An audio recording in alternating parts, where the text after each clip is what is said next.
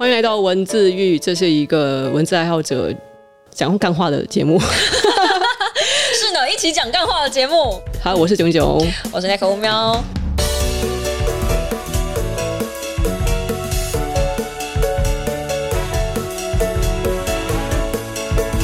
讲了一大堆乱七八糟的，又开车干掉某批平台出版业，其实已经快要把这个业界得罪光了，得罪光了。没有啦，成品出来的时候断点非常的多，因为有很多就是我们讲到一半的东西，然后又不小心开车又开走了，所以 就没有衔接回来，回来，对对对，没有没有回来，然后发现哎，天是讲到一半，我们怎么 怎么没有说完，所以继续讲。好，这是我们有把大纲放在前面，为什么会找 Nico 来主持呢？为什么呢？这件事情我要讲到，哎，大概是二零一七还是二零一八年的时候吧？你还记得那时候是在信义区，好像是从一零一走出来的时候，就是我跟创作者一起走出来，你在我身后突然叫住我，那时候我以为你是工作人员，因为你穿的非常正式。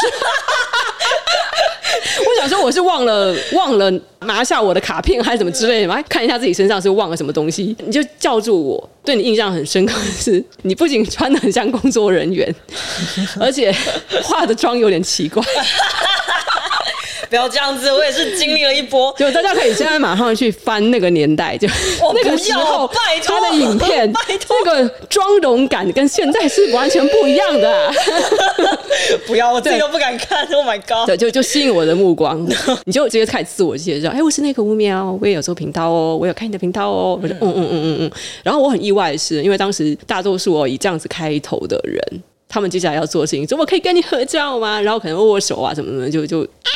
就做一个那种迷妹，对，大概 我都忘了那时候干嘛？大概做一些迷妹行为，没有对，你居然完全不想跟我拍照，然后也没有要握手，不是，我很讶异的是，你很震惊的开始跟我聊频道内容的东西，对，你这样在跟我讲起，哎，你最近看了我的什么节目？哦，然后你很认真的在讲你的感想，哦，不是要批评。而是说你有很多的感触什么什么的，我说天哪！我第一次看到一个人，首先，首先因为我已经奇装异服，奇装异服加上近似于 cosplay 的妆容，完全知道你在讲什么时候的衣服。我的天哪！对，我想是 cosplayer 嘛。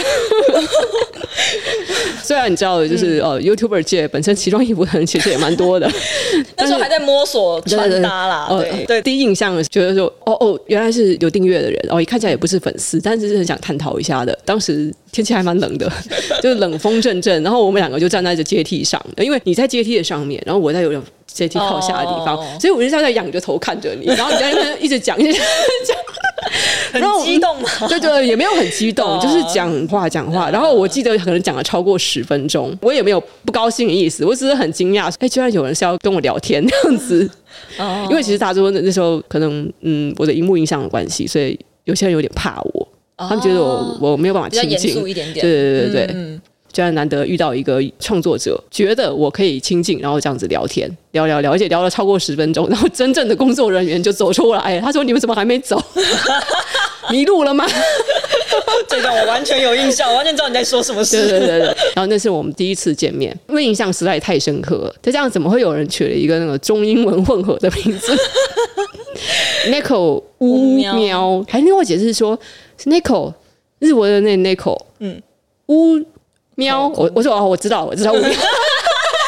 很多人包括出版社都会念喵屋，所以我我介绍我自己的名字的时候都会停顿，都会非常久。对，对我一定要停顿大家说这是乌喵，不是喵屋。我知道，其实房间里的那一位经常在那说喵屋或是呜呜，我说你不要乱叫，叫他名字。那口喵，叫错人家名字都有都有都有，没关系，没关系，我已经习惯了。叫错人家名字很没礼貌，而且那个屋应该是取自哎。讲出来没问题吧？因为你姓吴嘛，对不对？对，我姓吴。对对对，真是简简单易懂的起名方式了。啊，是。本来以前只有 Neko 吴而已。呃，Neko 吴。那个时候好像是 Google 还在绑定大家账号名称的时代。哦，对。所以那时候我的账号名称是 Neko，然后就 WU 这样。嗯，对对对对。所以后来其实也不错，取一个谐音而已啦。哎，不觉得这个名称就会会有发展空间的限制吗？你说我的名字吗？对啊，不会啊，因为你你如果打 Nico 喵屋的话，不是不是，我不是说喵屋的意思，我是说就是又是 Nico，然后又是乌喵，跟猫有关，就是跟猫有关，就是很可爱，就是你好像就必须要走一个很柔性的气质，应该这样讲。没有专开车，而且我的特殊能力是学猫叫。影片前前面一定要喵。很久很久以前，我的自我介绍是：Hello guys，我是 Nico 喵喵。我会学猫叫，然后大家对我的印象现在没有了，现在没有。对，我记得好像很久没有听到。因为后来后来有一个呃作者，然后我们去那个出版社的尾牙，嗯、然后他就说：“哦，我知道你嘛，你就是那个学猫叫的说书人。”是给你留下了多深的心理创伤？有，然后我就、呃，然后后来有人就是就是想要一个稍微专业一点点的感觉，不要让大家就是好像不把我当一回事。嗯、呃，对，所以后来我就把那个学猫叫的声音拿掉了。嗯。对对对，但后来我觉得拿掉之后其实比较好。大家就是因为我的说书内容，你是不是有看后台后台的数据？大概是在每次瞄的那个时候，收看率直线下降，并也不是啦。但但是铁粉是会怀念那个声音的哦。对你，你可以录成音档，然后 发给他，你说放在那个会员专栏，对对对，没有没有没有，我给你录大概一百种不同的喵法，你 慢慢欣赏。后来后来，我觉得就是呃，大家还是希望比较专业一点点的内容，然后比较专业一点点的形象，所以我在那个轻松跟专业之间，我摸索了很久的那个平衡点，就已经快要人格分裂了。有一点，因为说书人大部分都很。很严肃，严肃，然后很无聊，嗯、很枯燥。然后你们想要的专业感，其实都是从无聊跟枯燥里面堆叠出来的。呃，是这样，没有错。对、嗯、对，但是我不想要那样子。我觉得很多的书其实是很轻松，再加上我喜欢的书也都是轻松为主，就是刚好扣回来我们讲呃文字狱嘛。为什么我们用这个这个字？嗯、就是因为我们希望在公寓里面聊天是轻轻松松的。对对对，不是电梯大楼。这件事吗？就是真的是公寓里，对对，就是一个在客厅沙发或者在家里，我们大家就是闲聊一个话题这样。总之是我跟 Nico 的初相遇，然后后来啊，我不确定超级歪他是不是一个很能聊的人，因为毕竟我本身就是有跟他接触过一下下吗？呃，也不是一下下，至少有几个月吧。哦哦哦，几个月，然后。有一次我家还蛮唐突的，我还住在就是你说的那个很吵的那个房子的时候，嗯、有一天他就是说他来台北，但是他没有地方住，他可不可以住我家？我哈等 一下，就是不太方便哦，哦因为我们家真的没没地方让他住，而且男生还是有点尴尬哦。他应该是没关系啊，啊，但是总之就是没，呃、我知道没那么熟，我不觉得他是会很会聊天的，而且。你有加他的藤田树好友吗？就是他，他平常真的是太震惊了。他所有贴的东西，他甚至就是不会开玩笑，他就是在贴论文啊，哦，全部都是原文书籍的连接啊，或是突然讲了大概就每三十个字中，你有二十个字你就听不懂那种各种专有名词啊。我好怕跟这种人聊天哦。呃，他他他也不是恶意要炫什么，就是可能他脑袋里就是充满了这些东西。所以我跟他聊的时候呢，我不是怕我听不懂他说话，但是我会觉得他沉浸在。知识的海洋中，对对对对，我跟这样的人交往过，哎，跟这样的人交往的好处是会变得很聪明。那个时期你会懂很多你不应该知道，但是你知道了很多的事情，是是是，就是很聪明的人。好，然后我们来进入实时话题了。因为昨天你在忙嘛，那时候我 IG 私信给你，要要加你的那个 Discord 的权限的时候，你说你在直播。那其实，在你说你在直播之前，我有刚好直接就打开 YouTube，然后就看到你直播。好，我就点进去看，然后一进去就看到你在八路呻吟，我 你在讲那个什么什么歹徒。闯进家里，把你按在床上，哦、然后企图要把手伸进什么？大家在讨论一个，就是什么样的状态下，我们可以使用到真正的暴力？因为最近有一个很大的事情啊，就是呃，，Will Smith 那一届奥斯卡的主持人是一个叫做 Chris Rock 的一个，算是对战地喜剧演员。对，然后他其实之前。哦，已已经有因为一些玩笑话被人修理过，也不但不是那种物理上的修理。嗯嗯。那这是他因为他开玩笑开到威尔史密斯的老婆身上。我其实仔细看的那个影像回放的时候，你会看到威尔史密斯刚开始是笑的，可是好像发现他老婆脸色脸色不对，他就大步的走上台上去给主持人狠狠的一巴掌。哇！然后。各种迷因，各种迷音，包括这台下的各个明星的反应。最经典的来了，就接下来他还抱回了一座小金人。这到底对？所以听说那个要被收回了。今天最新的消息是哦，对对对，这是确定的哦，好像是。好，我还不知道这个消息。嗯，但总之在那件事发生的当天，哦，一直到现在，大家都还在讨论啊，威尔史密斯的这个行为到底是否妥当。有人在对比啊，说美国这边的风向跟台湾的风向完全不一样哦。我一开始看到的最明显的风向文是说，没错，就是喜剧演员呢，你们这些用你们的贱嘴去冒犯到别人的时候，你们就。不要怪别人拿拳头来修理你。哦哦。你看到的是这个？对，这是我最早看到的风向文。嗯嗯嗯，接下来再继续往下翻，然后就看到有人说希望被揍的是曾博文。我是没有看到这个啦，呃、我我最早看到的是。男人，这是真男人，威尔史密斯真男人，捍卫老婆的方式这样子。哦，我后来已经就是，其实我是忽略了大量说什么真男人的那个留言，哦、然后我在看到有人在去发长文讲的时候，是在批评说，即使威尔史密斯的这个事情是让人觉得很英雄事迹，但是我们也不应该说那是真男人，对对对，就是男人的一个就是值得推崇的品性或是特质，不应该用说是你用暴力去解决问题，或是推崇什么什么阳刚气质。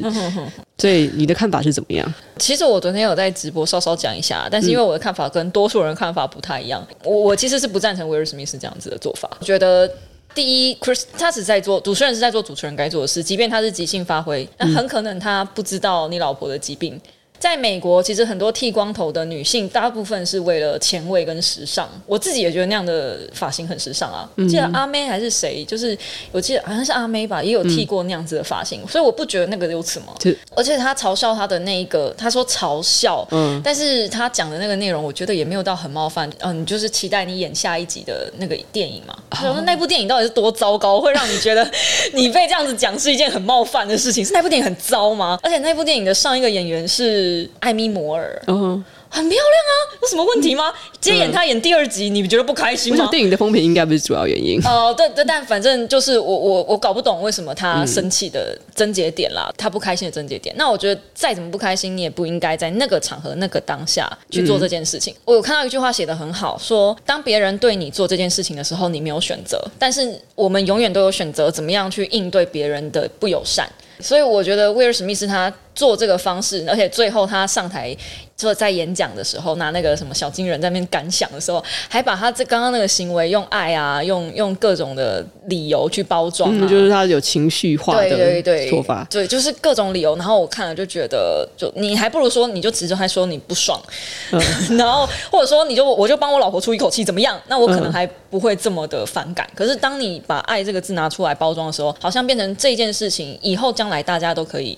因为我爱我的家人，所以我可以去伤害别人。我觉得这个范例，这个行怎么讲行为嘛，是不知、嗯、不可取的。嗯，对对对，我的想法是这样。所以对我来说，那个台上的人就是在工作，他在做他该做的事。嗯、可能他做的不好，那老板也不会因为员工做的不好就去赏人家员工一巴掌啊，顶多扣他薪水吧。我我在想哦，就是就首先是这件事情严重度，他到底至不至于。到让当事者这么生气，嗯、这件事情，那、嗯、我们可能要置身处地才能这样理解。对，就比如说你自己身上，你有什么可能会很介意别人去说的缺陷或是疾病吗？哦、可是我已经转化了，就是我以前不是化妆化的很丑嘛，就拿刚刚那个事情讲。嗯、那刚开始我在经营直播的，然后在经营 YouTube 的时候，是有人会在下方留言说，嗯、我没有办法盯着你的脸超过三秒，你实在是长得太丑了。这个这个这个我早就已经可以转化，我说对对对，我就只有丑这个缺点可以说吗？而且这件事情是连我妈都跟我讲说，你真的那个妆实在是太丑了，我没有办法盯着。她会打电话特别来跟我说，不是留言是打电话。所以我 我就觉得说，那个时候那个当下，当然你会受伤，你会有一些事情你不愿意讲。但是如果说今天这个事情我真的这么 care，我就遮起来就好了。其实我有很多事情很多方法可以解决，比如说做说书我不要露脸。我如果真的很在意，我没有办法解决这件事情，那我不要露脸。但是事实上是我还是想办法去克服这件事了嘛。我现在还是长得一样啊，只是我妆没有这么浓。对啊，我还是一样穿我自己喜欢的衣服啊，只是我不 cos 了嘛，对不对？就是类似像这样子。当然啦，每个人在意自己的伤痛，不应该就是我不应该叫大家放下。对，你首先你真的不算丑。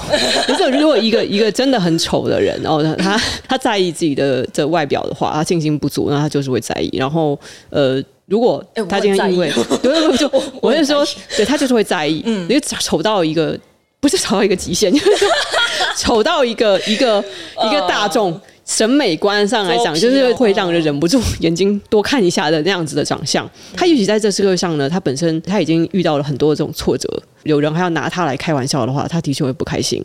就是我可以理解。但是呢，我想到的是威尔史密斯，好，他这时候要替他的老婆出一口气，嗯嗯、他或许比个中指就好了。我也是这么想啊，对，我就觉得有需要吗？就这个东西，当然你可以在意啊，我们同理心嘛。但是，嗯、呃，在意的的程度，就像我刚刚讲的，你有选择怎么样去处理你这一件事情的方式。各路的武术高手啊，也都有分析过说，威尔史密斯如果当时他真的是要以暴制暴哦，嗯、他想要用暴力来给对方一点教训，他大可以就真的把对方打伤，或是直接就多打几拳。以当时主持那种笑嘻嘻、没有防备的样子，嗯、是可以被打伤的。但是呢，结果他最后选择的是他很大力的挥了一个巴掌，而且他在走回来的时候，他转身的时候，其实他是笑的。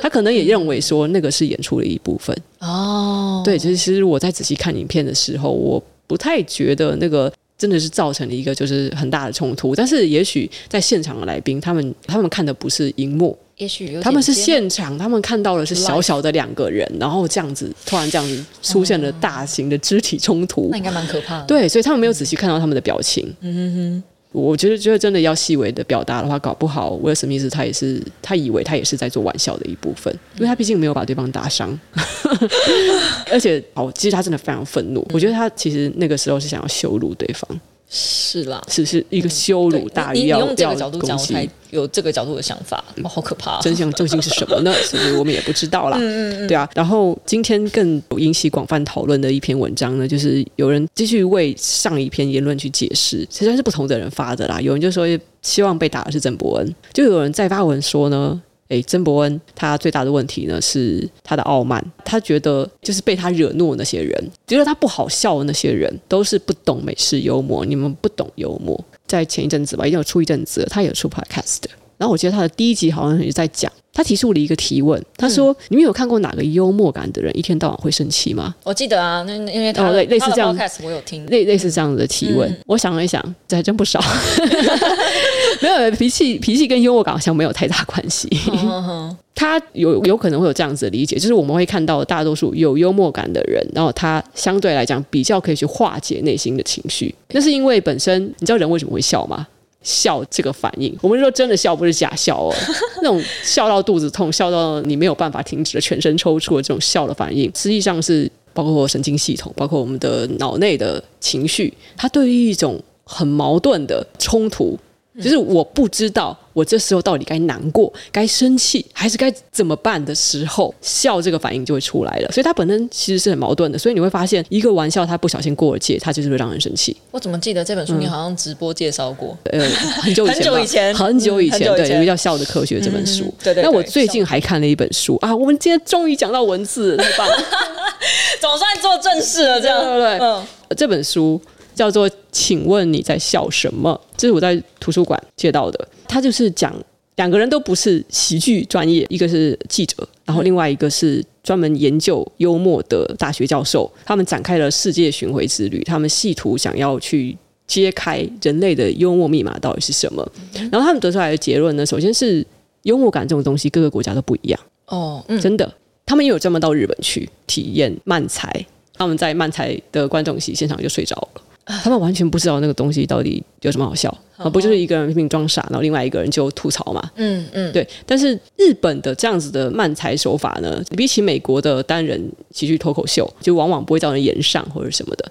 那是因为就是那个被吐槽的那被攻击的人，已经由台上的另外一个人所替代了。替代了，对，是笨蛋也好。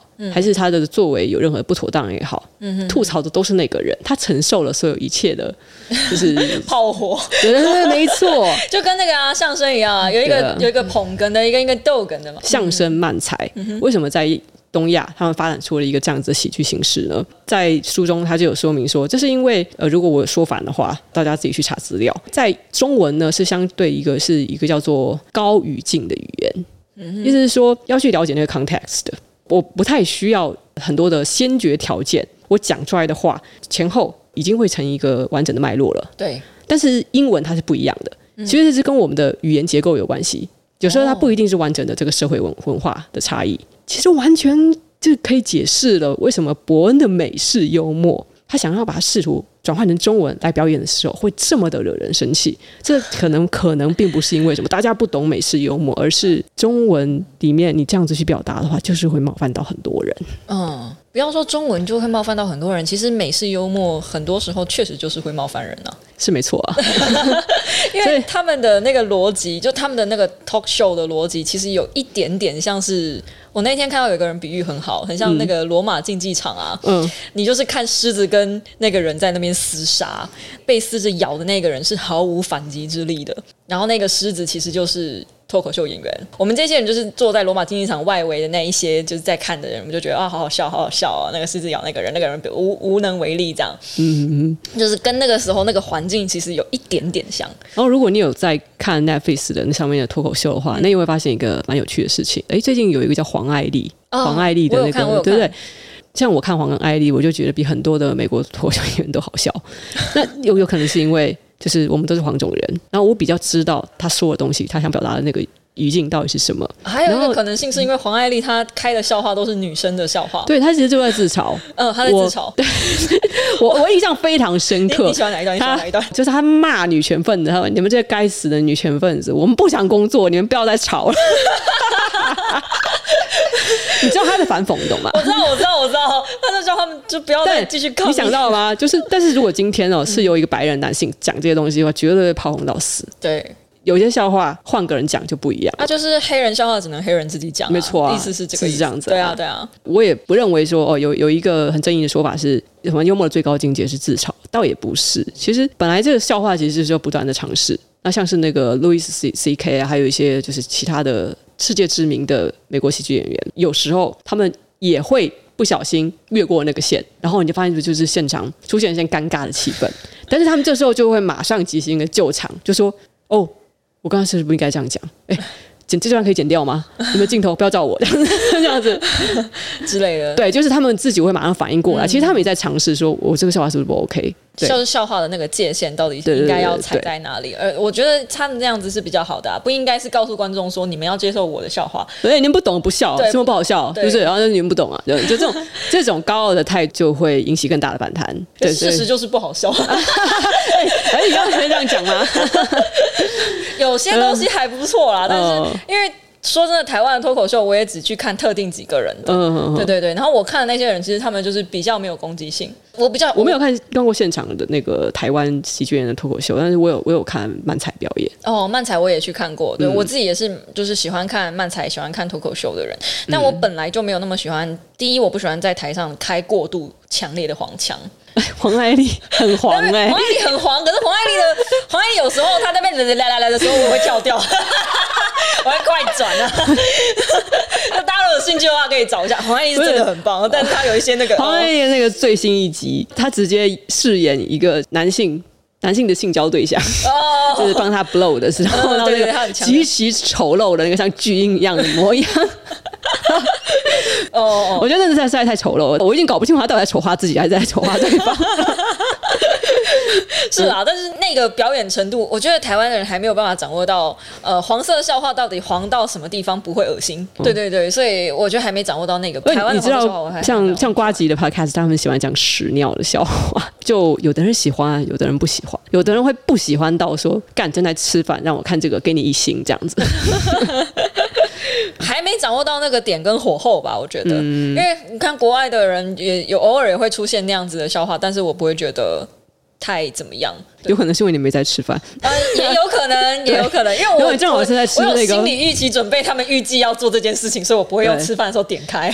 有另外一支 podcast 的也不太适合在这个时候。嗯、你说那个会唱歌的那个吗？不是不是，那个那个叫什么？好味小姐他们的 podcast，他们会经常讲屎尿吗？会。哎，他请问他叫做好味小姐，为什么要讲？可是他们真的，我真的很长，就是因为他们在吃东西，我平常都是吃东西或晚餐时间点他们的 podcast 起来听。只要每次剪辑师又开始在讲他大便的时候，会把衣服脱掉，我就开始翻白眼。我就会默默切别人的，然后真的等我吃完了再回来。OK，我现在知道，不要你这样一讲，一讲很多人会想去听。你知道人就是贱。好哦，现在切走的就是贱。好好，那你有听台通吗？反 正突然哎，台通我也会听，偶尔，偶尔偶尔。嗯，我是挑我听，哦、有时候他们实在笑得太吵了，我没有办法接受。对对对，台通的话，我觉得是他们好不好笑是其次，哎，我没有觉得他们好笑，他们有意思。嗯，他们有一些观点，然后让他们觉得说，哦，原来可以这样想。哦，原来这是异男的想法啊！哎，就是你们也太不要脸了吧，超没水准，我喜欢，就是这种感觉，就是你不会觉得是异温层或者同温层，但是那是很真实的人在表现上就卑劣的一面。对啊，就不会有人觉得台通在冒犯谁吧？对啊，就就很 real 吧？对啊，那个哎，我刚才是想说什么？台通。不是台通，我突然想不起来，也是有一个屎尿超多的。算了，不要再推荐了。我现在在跟我在干嘛？我们现在在推荐屎尿很多的台，是不是？好，我我觉得那个人对屎尿屁的这个玩笑啊，总是以比较相对来讲不容易被冒犯。这是从我们幼稚园开始就已经会觉得好笑的东西。是，呃，莫哥他以前在补习班当老师，他非常的清楚哦，就是那些小学生，大概十岁以下的小孩子，你知道怎么逗他们笑吗？你只要随便就是讲屎啊、尿啊、屁啊这种东西，就是随便乱讲，只要牵扯到的东西，他们就会笑，会笑到发狂这样子。好好好，小朋友的快乐就是这么朴实无华。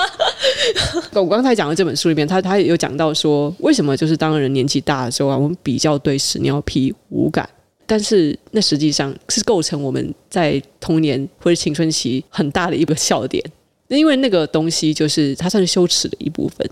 哦，然后你在成年了之后呢，你发现我们很容易就是被触犯禁忌的东西，嗯、就是包括黄色的东西所所逗笑，几乎是一个幽默的公式。就比如说，我跟你讲一个很经典的笑话：一个肠胃炎的病患，他敲着诊所的门，叩叩叩，请问医生在吗？里面回答说不在，你可以进来了。医生的太太用轻声的话语说：啥？你你懂这个笑话？懂啊懂啊，秒懂啊秒懂，是不是不应该？对，但是你把这个笑话说给呃，可能年纪比较轻一点的人，还没有进入青春期的这些小孩们，他们完全不懂什么意思。他的肠胃炎不是要找医生吗？嗯、那医生不在，他为什么要进去？他们会有很多的疑惑。嗯，他们总说为什么还要强调那个医生的太太年轻貌美？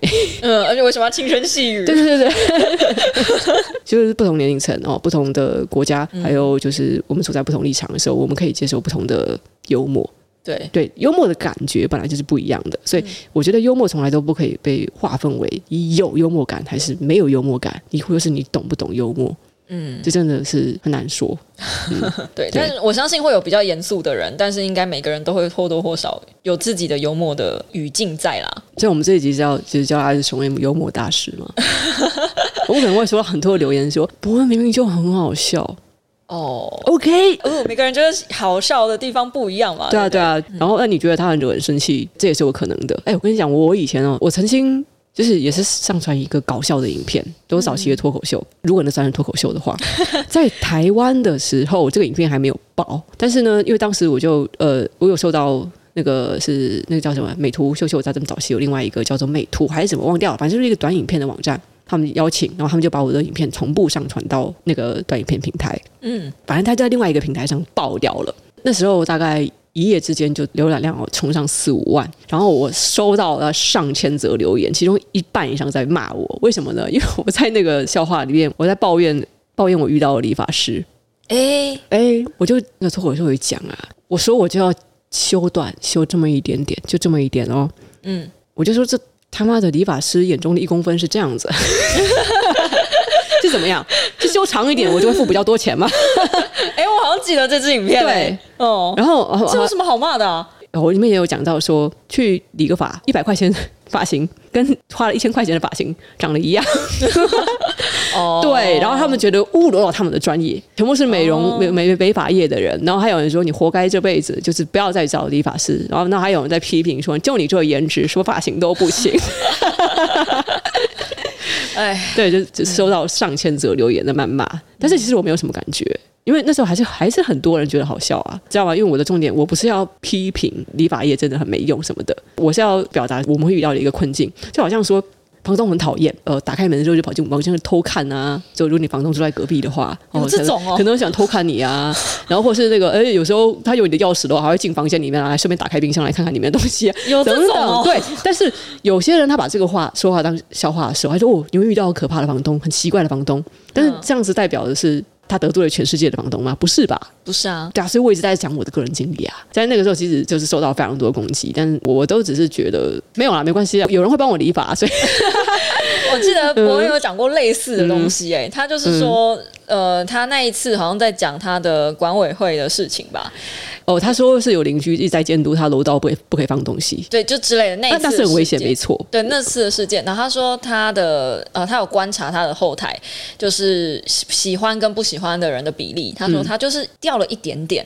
嗯、他说我有需要因为掉了这一点点而去放弃多数的人吗？今天如果在台上，如果是五趴的人讨厌你，然后这五趴的人叫嚣非常大声，嗯、可是你没有去看那个九十五趴的人觉得很好笑的人，那你要去因为这五趴去牺牲这九十五趴嘛？这这就是一个。就是十趴跟九十趴，然后下次就是十五趴跟八十五趴，他就是一直在去测那个观众能够接受的底线在哪里。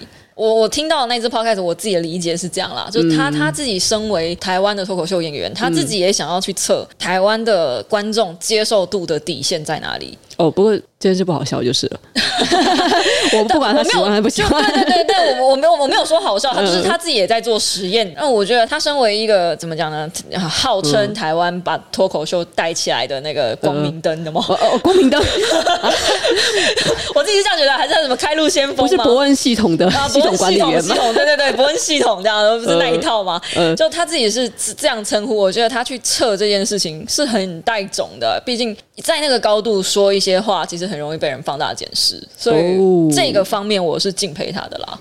对啦，嗯、而且我我觉得在 Podcast 这个平台啊，你本身其实有时候就是我们觉得这里比较能畅所欲言，我们会讲一些政治不正确的话，还不是总统府发言，对啊，就就比如说我现在可能随意批评某本书啊，或是就是讲好不不要再批评书了，不要再批评说，或是像像丹尼表姐，她在她的节目里面就说，就是坨屎，你这个大便，你就给我去死。哦，我们都知道说那是因为他的身份，在在那个平台上，他可以讲这样子的话。如果是蔡英文总统之类的，他要这样讲吗？不行嘛，不行啊。那我觉得伯恩他在自己的 podcast，他明显只是讲一个这个私生活的事情。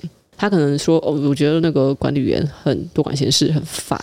这个也就是像是一个生活中很随意的抱怨。可是你不觉得到一个程度了之后，好像我们这种公众人物的抱怨都不行了吗？对啊，会不会有心人去？我讲一句实在一点的，我我就是去我婆婆家打扫嘛，嗯，然后我讲了一句啊，工作好累啊，这样子，我就你好吃懒做，工作有什么不好？没有，他就他他没有那么严厉指责，他只有在私下背后说，是不是做事很不甘愿啊？是不是很不甘愿来打扫啊？我是觉得说，不管你今天是什么身份，哪怕你不是公众人物，只要你换了一个身份，然后。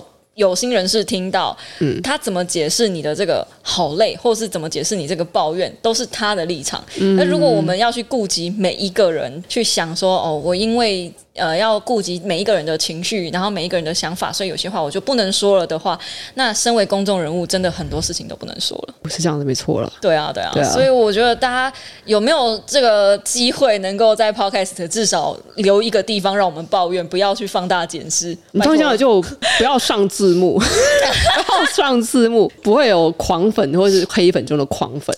就拍供哎，对啊，很难讲哎。我觉得这个事情是也是会听完的。所以我我希望说这个影片你赶紧延上起来，延上起来帮我们冲到四千小时。我我是我是喜欢息事宁人的那一派啊。对，你要你要烧可以啊，就就 烧到我身上是不是？你你你数比较大，你可以扛比较多，对不对？好，我们这一集差不多了，好，对，可以吗？可以全放吗？可以全放啊，可以全放。好担心哦，我的 podcast 从来都不剪的。哦，是哦，真的啊。耶，我们这一集真的是讲了很充实的探讨文字的部分呢。就继续公开招商，这里有可爱的猫咪，这里有两个很不理性的说书人。欢迎各大厂商联系我们，我们需要钱钱这个酷东西，然后我们就可以讲更多更多颠覆社会。我们至少可以先换设备，把桌子换大张一点。我们可以再造成社会的混乱。好，好棒。好，我们下期见，拜拜。拜拜。